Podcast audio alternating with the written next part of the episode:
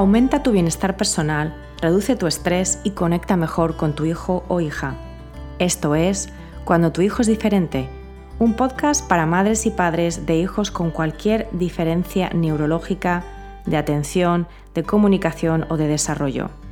Yo soy Magui Moreno y te doy la bienvenida a este programa donde comparto herramientas, técnicas y consejos prácticos para que disfrutes de tu vida y de tu maternidad. Hola, bienvenidos a un nuevo episodio de Cuando tu hijo es diferente. Hoy quiero hablarte del autosabotaje y quiero empezar con un par de preguntas que seguramente te has hecho en algún momento. ¿Hago lo suficiente por mi hijo o por mi hija? ¿Por qué no hago más? ¿Qué pasa cuando te preguntas esto? Y es algo que yo misma he sentido y que me parece muy importante examinar a pesar de las típicas resistencias y de las negaciones, ¿no? Porque la mayoría de nosotros, padres de hijos con cualquier diferencia de desarrollo o neurológica, seguramente nos hacemos esa pregunta a menudo, incluso cuando no somos del todo conscientes de ella. Esto puede parecerte una burrada, pero ¿alguna vez has sentido que evitabas o que te resistías a buscar terapias o apoyos para tu hijo o tu hija? ¿O que te excusabas diciéndote a ti mismo cosas como no tengo tiempo, tengo que trabajar para mantener a la familia, o no tenemos dinero para eso, o de eso deberían encargarse en el colegio, o incluso conozco bien a mi hijo o a mi hija y no voy a probar porque no le va a funcionar porque, etcétera, etcétera, etcétera. Y no es que estos pensamientos no sean ciertos, en muchos casos lo son. Sin embargo, yo misma me he pillado evitando llamar a una profesional del autismo, en mi caso, que me han recomendado, o postergando investigar temas que sé y digo que me interesan, o no haciendo tiempo para leer artículos o ver vídeos que creo que me pueden ayudar a entender mejor a mi hijo. No te cuento todo esto para hacerte sentir culpable, de eso ya andamos todos sobrados. Te lo cuento porque en mi trabajo individual con clientes me he dado cuenta de que hay muchas resistencias a trabajar con la diferencia de nuestros hijos y a menudo no somos ni conscientes de ellas. También hay muchas resistencias en torno a lo que nosotros mismos decimos que queremos hacer como padres y también como personas. En definitiva, nos autosaboteamos y ni sabemos por qué. Nos resistimos pasar a la acción a pesar de lo que decimos. A veces damos razones aparentemente válidas, como por ejemplo, no tenemos dinero para eso. Pero no todo cuesta dinero y usando el ingenio que todos tenemos y los recursos también que muchos de nosotros tenemos, ya podemos encontrar formas de ayudar con poco presupuesto. A través de asociaciones, de cumples online gratuitas, material de bibliotecas, becas públicas, etc. Entonces, ¿por qué nos saboteamos? Es tal vez por miedo, pero ¿miedo a qué? Hay tres tipos de miedo que explican el hecho del autosabotaje. El miedo al fracaso, el miedo al éxito y el miedo a la pérdida de control. El miedo al fracaso es pues que en el caso nuestro no hagamos, no seamos capaces de hacer lo que nos hemos propuesto. Esto es normal, y aquí lo importante es enfocarse en lo que has conseguido ya, ya sea para ti o para tu hijo. Y en el ingenio y los recursos de los que hablaba ahora, ¿no? Hay un miedo también a que las cosas nunca mejoren. Y yo creo que a pesar de que esto es normal, hay que enfocarse en el hecho de que no podemos predecir el futuro y por lo tanto ese miedo a que las cosas nunca mejoren o a que nunca cambien es un miedo totalmente infundado porque al final en la vida todo es cambio no tal vez como tú lo quieras, ¿no? O como te lo vayas a imaginar. A veces eh, nos lo imaginamos muy negro y luego las cosas no son tan malas. El miedo a fracasar también tiene un componente interesante que es que nuestro hijo fracase, entre comillas, ¿no? Es decir, que no avance como queremos o esperamos. El segundo miedo es el miedo al éxito, que es básicamente el miedo a que las cosas vayan mejor de lo que esperamos. Y aunque esto pueda parecer paradójico, muchas veces no es tanto de cara a nuestros hijos, sino de cara a nosotros mismos. Y hay una especie de paradoja que es que nos sentimos culpables como padres, por ejemplo, de estar mejor que nuestros hijos o de ir a tener más éxito que ellos, ¿no? Eh, entonces, esto es un límite que tenemos, una tolerancia que tenemos a nuestro propio crecimiento. Muchas veces nos ponemos la zancadilla precisamente porque no somos capaces de darnos permiso de ser felices. Cuando a veces pensamos que nuestros hijos no lo van a ser. Y la trampa está en lo que pensamos sobre el futuro de nuestros hijos, que no podemos ver, por supuesto. Y el tercer miedo es el miedo a la pérdida de control. Y esto en realidad es un miedo a nuestra propia decepción, eh, es un miedo a saber que no podemos controlar los resultados y que por lo tanto es mejor ni siquiera intentarlo, ¿no? Estamos desplazando nuestra responsabilidad a otros, ya sea a otras personas, ya sea a la vida, a la suerte, al destino. Estos miedos en realidad son miedo a nuestra a nuestro propio miedo, son miedos a enfrentarnos a nuestro propio miedo. En mi caso, cuando me siento incómoda, inquieta, cuando la voz crítica interior está hiperactiva, cuando me enfado por tonterías con todo el mundo y salto al menor contratiempo, es señal de que estoy desconectada de mí y a menudo también de mis seres queridos, ¿no? de mi hijo. Cuando me siento culpable porque no estoy llevando a cabo las acciones que yo misma había decidido cumplir, toca preguntarse, ¿de dónde viene esta resistencia? Y por supuesto, cuando la resistencia viene de una necesidad de proteger nuestra energía, nuestra cordura, o porque sencillamente estamos saturados y no podemos en este momento seguir más, eso también está bien, mientras que seamos conscientes de ello. Porque tampoco se trata de pasarse al otro extremo y volvernos locos buscando, peleando, luchando sin parar, sin tregua, con ansiedad. Eso también es una forma de vivir nuestro miedo a que nada cambie y de perdernos en nuestra angustia. Así que hoy te quiero comentar un proceso para trabajar el autosabotaje, ya sea de cara a las ayudas o los apoyos que necesitas para tu hijo o que consideras que necesitas para tu hijo, o ya sea también para proyectos personales tuyos o para la manera en la que eh, llevas tu propio bienestar, por ejemplo, o tu propia vida más allá de tu rol como madre o padre.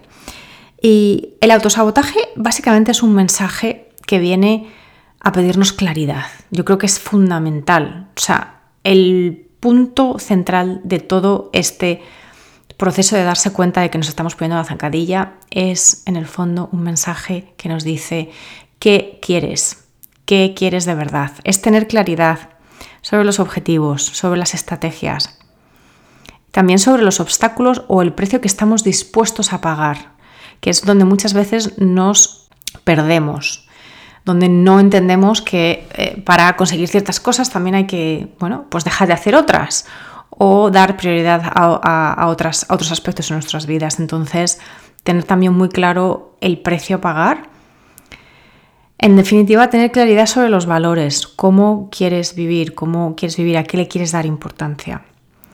Y también tener mucha claridad sobre lo que depende de ti y lo que no depende de ti. La diferencia de tu hijo o hija no depende de ti. Puedes hacer grandes, grandes esfuerzos que se van a ver en muchos casos recompensados para ayudarle a maximizar, a realizar su potencial, desde luego, pero en el fondo su vida es suya y no depende exclusivamente de ti, ni en gran parte de ti. Lo que sí depende de ti son las decisiones que tú tomas como individuo, como mamá y como papá, pero también como persona. Entonces, el proceso para trabajar el autosabotaje es, son seis pasos. Lo primero es, para obtener esta claridad, que escribas que escribas dónde te estás autosaboteando o dónde te sientes mal, dónde sientes que no llegas, dónde, en qué aspectos de tu vida, en qué áreas de tu vida surge esa voz crítica. Porque eso es un buen indicador de que ahí hay una falta de coherencia entre lo que dices que quieres hacer y lo que haces. Entonces, escribe, escribe cómo se manifiesta eso en tu vida. Muchas veces también el mero hecho de escribir o de grabar un audio, por ejemplo, nos permite empezar a escarbar, ¿no? Y lo que sale al principio puede ser más superficial o puede ser cosas que tú dices, sí, sí, pero yo esto ya lo conozco. Pero si te das ese tiempo y ese espacio, van a salir cosas tal vez que te sorprendan o simplemente que sientas están más cerca de la verdad. El segundo paso es que descubras el miedo que hay detrás. ¿Es un miedo al fracaso? ¿Es un miedo al éxito? ¿Es un miedo a la pérdida de control? Y esto muchas veces es muy sorprendente, pero lo mismo nos da muchísima claridad. El tercer paso es que te distancies de ese miedo y que te distancies de ese comportamiento que tienes de autosabotaje. Y puede ser de una manera muy sencilla, como por ejemplo diciendo, estoy pensando que, estoy pensando que soy una perfeccionista. el perfeccionismo, por ejemplo, es un gran autosabotaje que está muy extendido. Entonces, si, tú, si, si este es tu caso, estoy pensando que soy perfeccionista, en vez de decir, es que yo soy perfeccionista, es que yo soy así. Te estás dando cuenta de esta manera de que es un pensamiento que tú tienes y te estás distanciando de ese pensamiento. Le puedes poner nombre a, por ejemplo, a esa parte perfeccionista tuya. Le puedes poner un nombre, la señorita Rottenmeier o el nombre que tú quieras. Y incluso le puedes poner una voz. O sea, la idea es que la objetivices, ¿no? Que no te creas esa voz, que entiendas que esa voz es parte de ti, pero no es todo tú y que ese, ese autosabotaje viene de una voz, de una parte tuya, de una parte de tu mentalidad, pero que no es todo. Y que viene a darte un mensaje.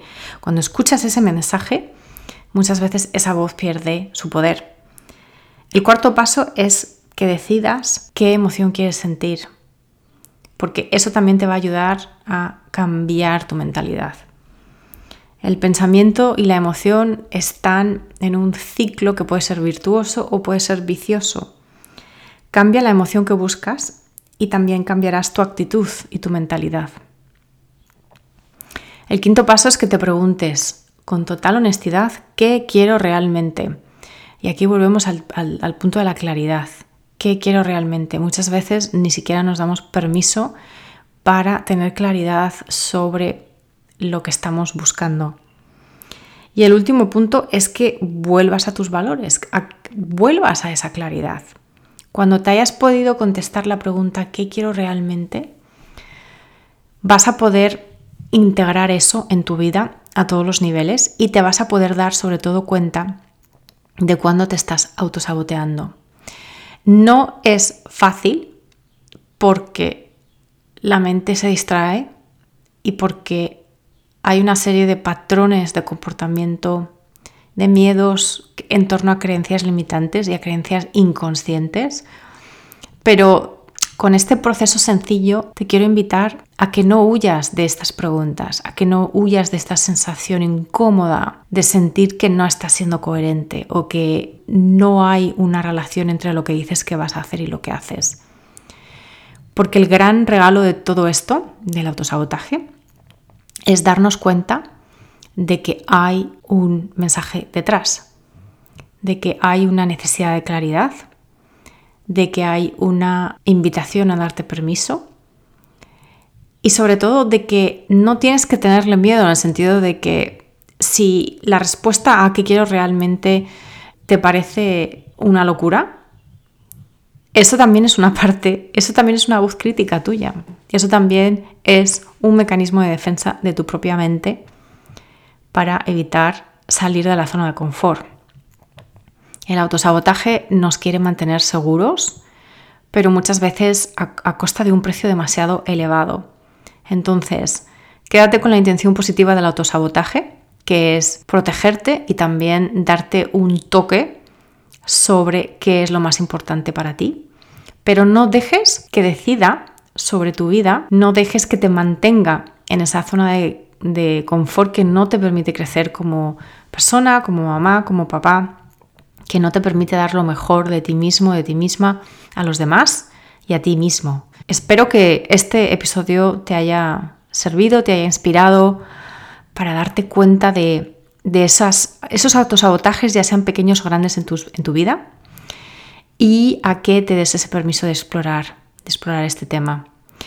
Si tienes cualquier comentario o cualquier duda, como siempre, te invito a que me escribas directamente a magoymoreno.icloud.com. Y si te ha gustado este episodio, te ha aportado valor, piensas que le puede servir a otra mamá, a otro papá que conozcas, por favor, compártelo con ellos. O déjame un comentario o una reseña en la plataforma en la que lo hayas escuchado para aumentar su visibilidad. O compártelo en redes sociales y me etiquetas. Por hoy me despido, te deseo presencia con tu hijo o hija, presencia contigo mismo y una vida plena. Gracias por escuchar cuando tu hijo es diferente. Para no perderte ningún episodio, suscríbete en tu plataforma de podcast favorita o en YouTube. Si este episodio te ha aportado valor, por favor, compártelo con otras madres y padres en la misma situación. O deja un comentario o una reseña para aumentar la visibilidad de este programa y que pueda llegar a más gente como tú y como yo en busca de apoyo. Si quieres saber más de mí, de mi trabajo y acceder a recursos gratuitos como el kit de primera ayuda, visita mi página web mauimoreno.com.